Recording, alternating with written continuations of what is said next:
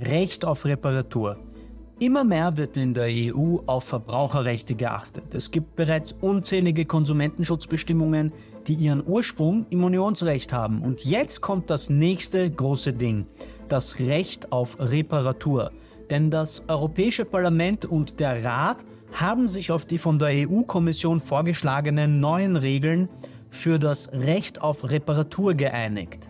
Verbraucher können nun eine aktivere Rolle übernehmen und zu einer grüneren Umwelt beitragen. Unnötiger Müll kann jetzt noch eher vermieden werden und eine unnötige Verschwendung wertvoller Ressourcen lässt sich nun mal auch dadurch vermeiden, dass Waren repariert statt automatisch durch neue ersetzt werden. In der EU soll quasi die Wegwerfmentalität über Bord geworfen werden. Nur weil, nur weil etwas kaputt geht, heißt es nicht, dass man sich gleich was Neues kaufen muss. Oft kann es einfach und unproblematisch repariert werden und das schützt eben die Umwelt, aber auch die Geldbörse.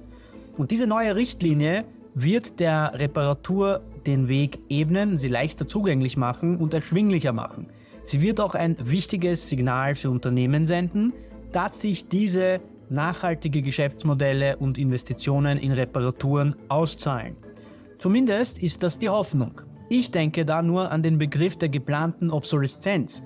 Oft werden ja bestimmte Bauteile so verbaut, dass sie genau etwas über zwei Jahre lang halten, also die Gewährleistungsfrist lang halten, bevor sie kaputt gehen und dann ist man einfach gezwungen, sich ein neues Gerät zu kaufen. Kennt ihr das auch?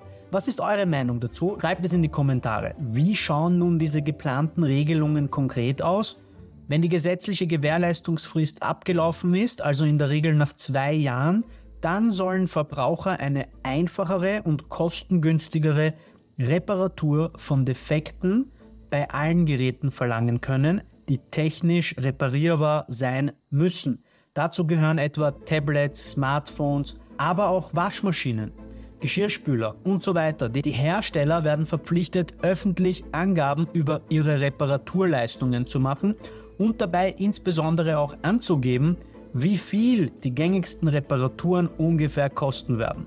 Spannend ist hier, ob die Hersteller solche Preise angeben werden, wo man sich dann denkt, es zahlt sich auch nicht wirklich aus und man kann sich gleich ein neues Gerät kaufen, oder ob das wirklich Preise sein werden, wo es sich wirklich auszahlt, das Gerät zu reparieren.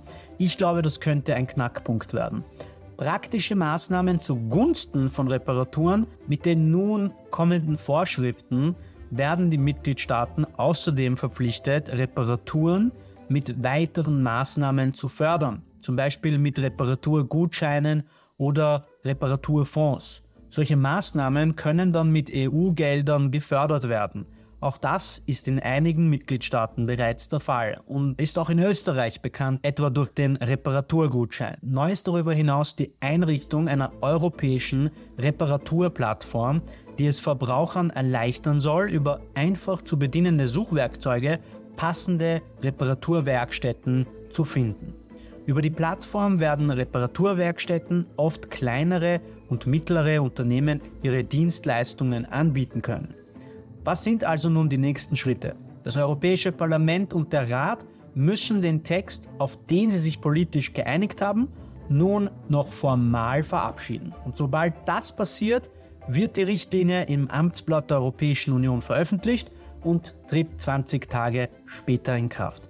Was ist der Hintergrund vor diesem neuen Gesetzesvorhaben? Die Initiative Recht auf Reparatur ergänzt mehrere andere Vorschläge der Kommission, mit denen über den gesamten Lebenszyklus eines Produkts hinweg ein nachhaltigerer Konsum erreicht und der Rahmen für ein echtes EU-weites Recht auf Reparatur geschaffen werden soll.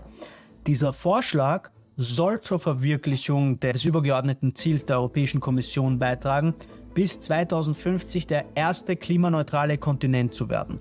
Dafür müssen jedoch Konsumenten und Unternehmen nachhaltiger konsumieren. Was sagt ihr jetzt zu dem Ganzen? Das würde mich auf jeden Fall interessieren. Lasst es uns wissen, abonniert bitte den Kanal und hinterlasst bitte ein Like, denn damit helft ihr uns enorm weiter. Vielen Dank dafür. Mein Name ist jedenfalls Boris. Das ist Just Profi und wir sehen uns beim nächsten Mal.